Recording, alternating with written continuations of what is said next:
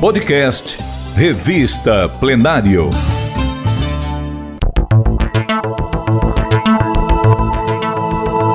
Ouça agora a reportagem Aniversário de Fortaleza. Quando apagar as velhinhas. Texto publicado pela Revista Plenário na edição de fevereiro, março e abril de 2016, com a narração de Didio Lopes. A cidade cheia de contrastes e que o poeta Paula Ney definiu como a loira desposada do sol é controversa também nas versões sobre sua origem. Até hoje, historiadores debatem se Fortaleza, a capital alencarina, como a nominavam os mais antigos, nasceu debruçada entre o rio e o mar ou à sombra do forte, erguido pelos holandeses. Discutem também se ela faz aniversário no dia 13 de abril ou 25 de julho, mas em uma coisa todos concordam: a ensolarada cidade é realmente a Terra da Luz. Historiadores relatam que, antes das explorações do Império Português, houve duas passagens de espanhóis pelo litoral de Fortaleza. Os navegantes Vicente Yanes Pinzon e Diego de Lepe desembarcaram nas costas cearenses antes da viagem de Pedro Álvares Cabral ao Brasil em 1500. Pinzon chegou a um cabo que se acreditava ser o Mucuripe, e Lepe aportou na barra do rio Ceará. Tais descobertas de território não puderam ser oficializadas em decorrência do Tratado de Tordesilhas, de 1494. A chegada de Pinzon ao Mucuripe foi, entretanto, considerada um dos possíveis pontos de descobrimento pré-cabralino do país. Oficialmente, Fortaleza foi fundada a 13 de abril de 1726, quando o povoado do Forte foi elevado à condição de vila, a segunda do estado. À época, Aquiraz, a primeira vila, fundada em 1713, era considerada o centro econômico do Ceará e Fortaleza, o político. Em 1799, a capitania do Ceará foi desmembrada de Pernambuco e Fortaleza foi escolhida capital. No ano seguinte ao da independência do Brasil, Dom Pedro I transformou a vila em cidade de Fortaleza de Nova Bragança. Para o historiador Adalto Leitão, porém, a primeira edificação, construída em 25 de julho de 1604, o Fortim de Santiago, colocou o território cearense na cartografia mundial. Mais que isso, incluiu a cidade de Fortaleza no seleto grupo das primeiras e mais importantes capitais construtivas do Brasil, todas com mais de 400 anos, a exemplo de Recife, Salvador, Rio de Janeiro e São Paulo. Nasceu o Ceará e nasceu Fortaleza, à margem do rio Ceará, conta Adalto Leitão.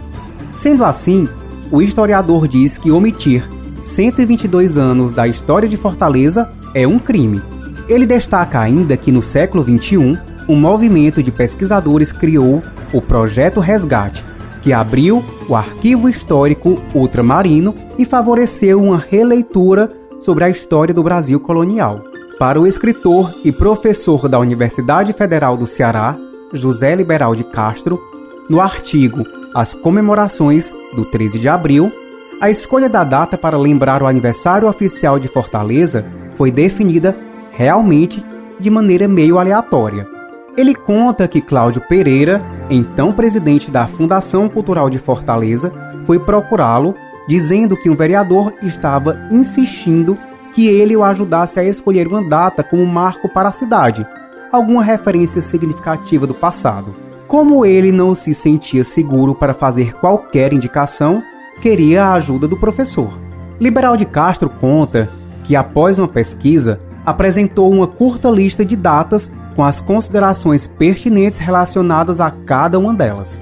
Cláudio Pereira optou pelo 13 de abril de 1726, que marcava a instalação da Vila da Fortaleza de Nossa Senhora da Assunção do Ceará Grande, e levou a decisão ao interessado. O fato é que, logo depois, o vereador Idalmir Feitosa apresentava projeto de lei definindo essa data como o Dia da Cidade. O projeto foi transformado na Lei Municipal 7535, de 16 de junho de 1994.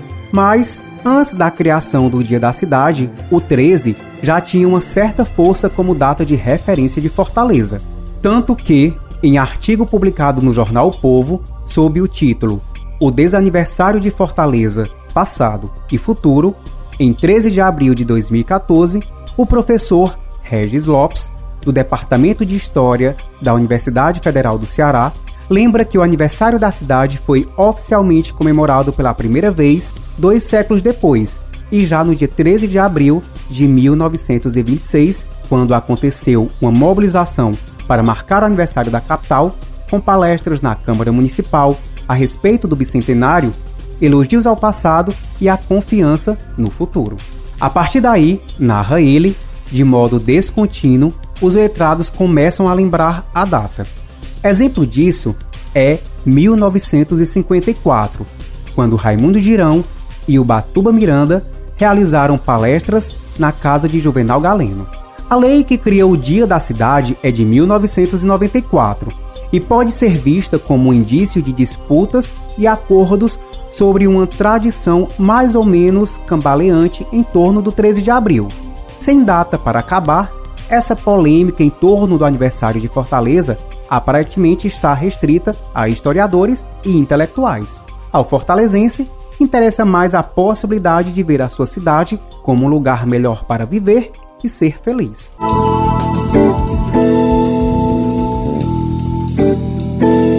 Você ouviu a reportagem Aniversário de Fortaleza. Quando apagar as velhinhas?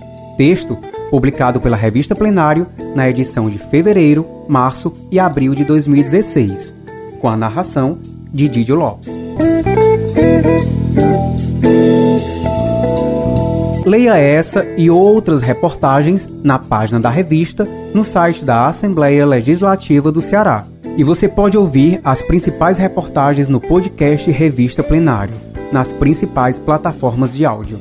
Compartilhar iniciativas. Esta é a meta da Assembleia Legislativa do Estado do Ceará. Rádio FM Assembleia 96,7. Com você no centro das discussões.